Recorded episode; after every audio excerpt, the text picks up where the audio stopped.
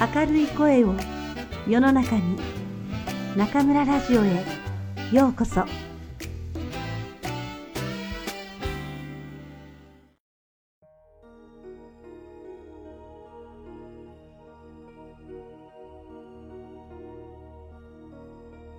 年春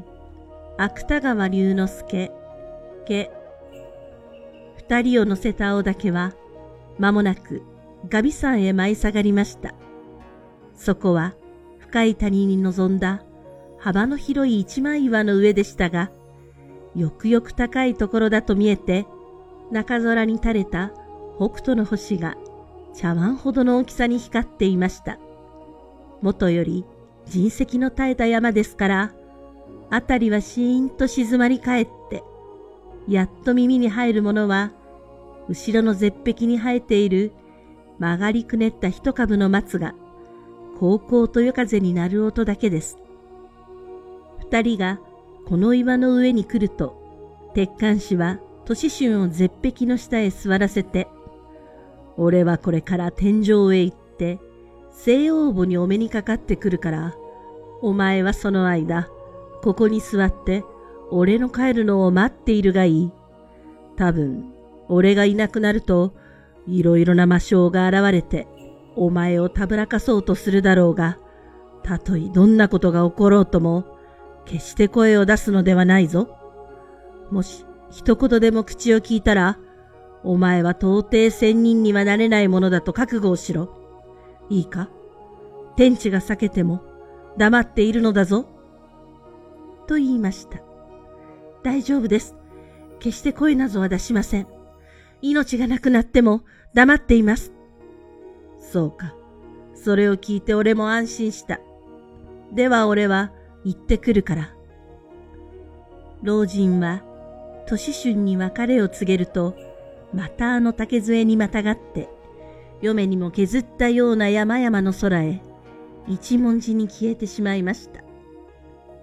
年春はたった一人、岩の上に座ったまま、静かに星を眺めていました。すると、かれこれ半時ばかり経って、新山の焼きが肌寒く薄い着物に通り出した頃、突然空中に声があって、そこにいるのは何者だ？と叱りつけるではありませんか。しかし、年春は仙人の教え通り、何とも返事をしずに言いました。ところが、またしばらくすると、やはり同じ声が響いて、返事をしないと立ちどころに、命はないものと覚悟しろと、いかめしく脅しつけるのです。年春は、もちろん黙っていました。と、どこから登ってきたか、乱々と目を光らせた虎が一匹、忽然と岩の上に踊り上がって、年春の姿を睨みながら、一声高くたけりました。のみならず、それと同時に頭の上の松の枝が激しくざわざわ揺れたと思うと、後ろの絶壁の頂からは、人だるほどの白蛇が一匹、炎のような舌を吐いて、みるみる近くへ降りてくるのです。年春はしかし、平然と眉毛も動かさずに座っていました。虎と蛇とは一つ餌食を狙って、互いに好きでも伺うのか、しばらくは睨み合いの体でしたが、やがてどちらが先ともなく、一時に年春に飛びかかりました。が、虎の牙に噛まれるか、蛇の下に飲まれるか、年春の命は瞬くうちになくなってしまうと思ったとき、虎と蛇とは霧のごとく、夜風とともに消え失せて、後にはただ、絶壁の松がさっきの通り、高校と枝を鳴らしているばかりなのです。年春はほっと一息しながら、今度はどんなことが起こるかと心待ちに待っていました。すると、一陣の風が吹き起こって、墨のような黒雲が一面にあたりを閉ざすや否や、薄紫の稲妻が矢庭に闇を二つに咲いて、凄まじく雷が鳴り出しました。いや、雷ばかりではありません。それと一緒に滝のような雨もいきなり堂々と降り出したのです。都市春はこの天辺の中に恐れげもなく座っていました。風の音、雨のしぶき、それから絶え間ない稲妻の光。しばらくはさすがのガビさんも覆るかと思うくらいでしたが、そのうちに耳もつんざくほど大きな雷鳴が轟いたと思うと、空に渦巻いた黒雲の中から真っ赤な一本の火柱が、都市春の頭へ落ちかかりました。都市春は思わず耳を押さえて、一枚岩の上へひれ伏しました。が、すぐに目を開いてみると、空は以前の通り晴れ渡って、向こうにそびえた山々の上にも、茶碗ほどの北斗の星が、やはり、キラキラ輝いています。してみれば、今の大嵐も、あの虎や白蛇と同じように、鉄管師の留守をつけ込んだ魔性のいたずらに違いありません。都市神はようやく安心して、額の冷や汗を拭いながら、また岩の上へ座り直しました。が、そのため息がまだ消えないうちに、今度は彼の座っている前へ、金の鎧を着下した身の丈三条もあろうという厳かな新章が現れました。新章は手に三つ股の矛を持っていましたが、いきなりその矛の切っ先を年春の胸元へ向けながら、目を怒らせて叱りつけるのを聞けば、こら、その方は一体何者だ？このガビ山という山は、天地開闢の昔から、俺が住まいをしているところだぞ。それもはばからずたった一人、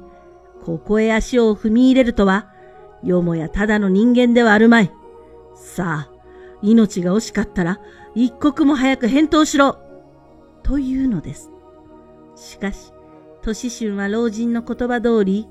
黙念と口をつぐんでいました。返事をしないかしないな。よし。しなければしないで勝手にしろ。その代わり俺の眷属たちが、その方をズタズタに切ってしまうぞ。新章は矛を高く上げて、向こうの山の空を招きました。その途端に闇がさっと裂けると、驚いたことには、無数の新兵が雲のごとく空に満ち満ちて、それが皆槍や刀をきらめかせながら、今にもここへ人なだれに攻め寄せようとしているのです。この景色を見た年春は、思わず、あっと叫びそうにしましたが、すぐにまた、鉄管種の言葉を思い出して、一生懸命に黙っていました。新章は、彼が恐れないのを見ると、怒ったの怒らないのではありません。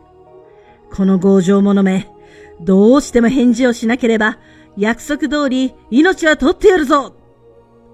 新章は、こうわめくが早いか、三つ股の矛をひらめかせて、一月に年春を突き殺しました。そうして、ガビさんもよどむほど、カラカラと高く笑いながら、どこともなく消えてしまいました。もちろんこの時は、もう無数の新兵も吹き渡る夜風の音と一緒に、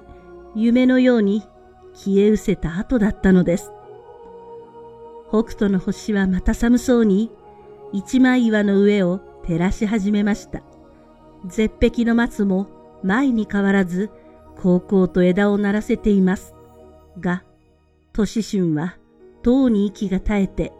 仰向けにそこへ倒れていました。年春の体は岩の上へ仰向けに倒れていましたが、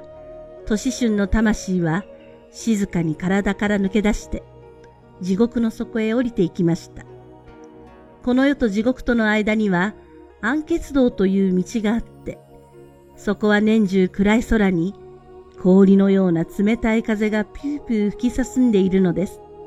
年春はその風に吹かれながら、しばらくはただ木の葉のように空を漂っていきましたが、やがて神羅殿という額のかかった立派な御殿の前へ出ました。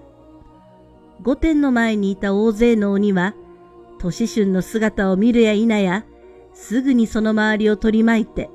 傷橋の前へ引き据えました。傷橋の上には、一人の王様が真っ黒な着物に金の冠をかぶって、いかめしくあたりを睨んでいます。これは、かねて噂に聞いた閻魔大王に違いありません。都市春はどうなることかと思いながら、恐る恐るそこへひざまずいていました。ほら、その方は何のためにガビさんの上へ座っていた。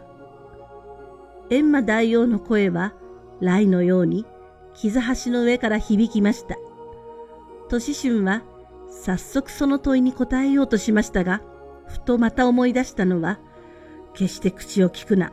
という鉄管師の戒めの言葉です。そこでただ、頭を垂れたまま、推しのように黙っていました。すると、閻魔大王は、持っていた鉄の尺を上げて、顔中の髭を逆立てながら、その方はここをどこだと思う速やかに返答をすればよし。さもなければ時を移さず、地獄の呵責に合わせてくれるぞ。と、いたけ高に罵りました。が、年春は相変わらず、唇一つ動かしません。それを見た閻魔大王は、すぐに鬼どもの方へ向いて、荒々しく何か言いつけると、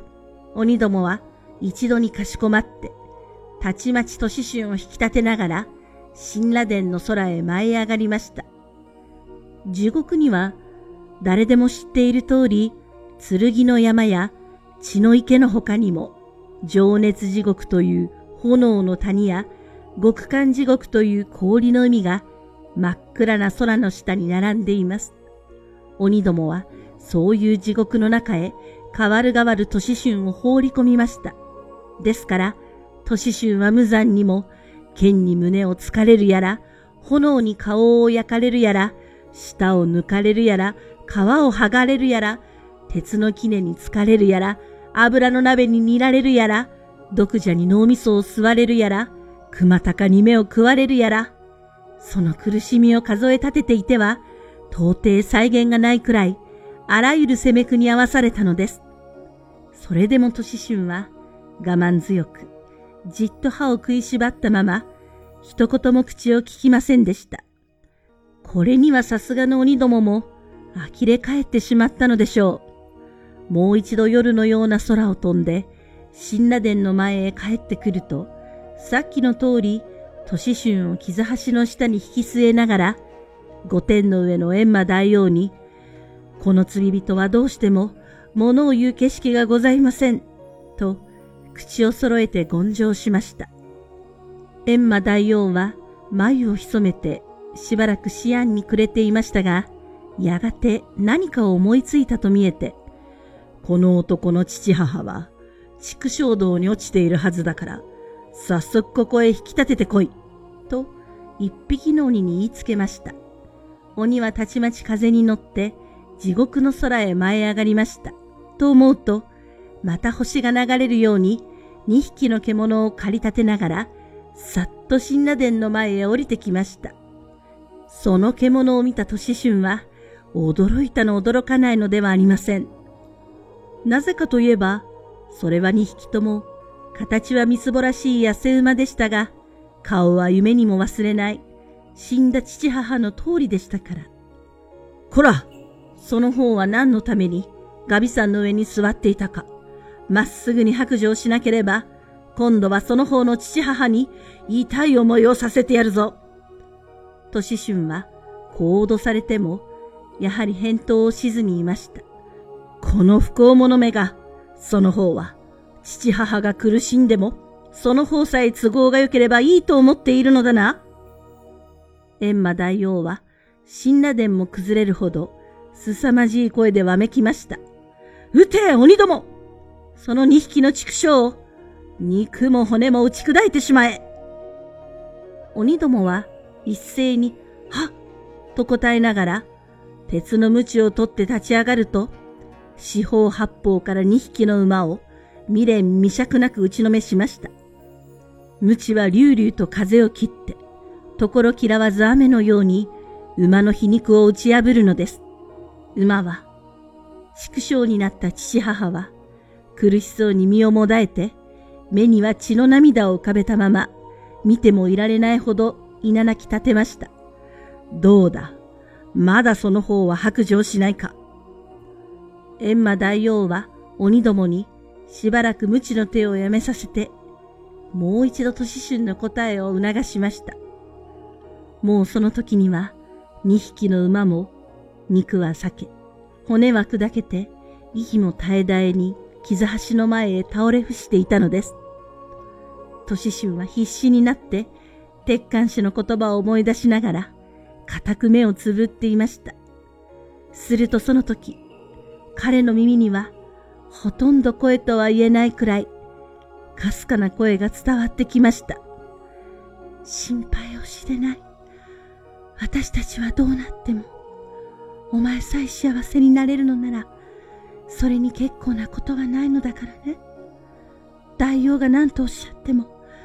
言いたくないことは、黙っておいて。それは、確かに懐かしい、母親の声に違いありません。都市春は思わず目を開きました。そうして馬の一匹が力なく地上に倒れたまま、悲しそうに彼の顔へじっと目をやっているのを見ました。母親はこんな苦しみの中にも、息子の心を思いやって、鬼どもの無知に打たれたことを恨む景色さえも見せないのです。大金持ちになればお政治を言い、貧乏人になれば口も聞かない世間の人たちに比べると、なんとありがたい志でしょう。なんとけなげな決心でしょう。とし春は、老人の戒めも忘れて、丸ぶように、そのそばへ走り寄ると、両手に半種の馬の首を抱いて、はらはらと涙を落としながら、お母さんと一声を叫びました。その声に気がついてみると、年春はやはり夕日を浴びて、落葉の西の門の下にぼんやり佇んでいるのでした。霞んだ空、白い三日月、絶え間ない人や車の波、すべてがまだガビ山へ行かない前と同じことです。どうだな、俺の弟子になったところが、とても仙人にはなれはすまい。片目すがめの老人は、微笑みを含みながら言いました。なれません。なれませんが、しかし私はなれなかったことも、かえって嬉しい気がするのです。年春は、まだ目に涙を浮かべたまま、思わず老人の手を握りました。いくら仙人になれたところが、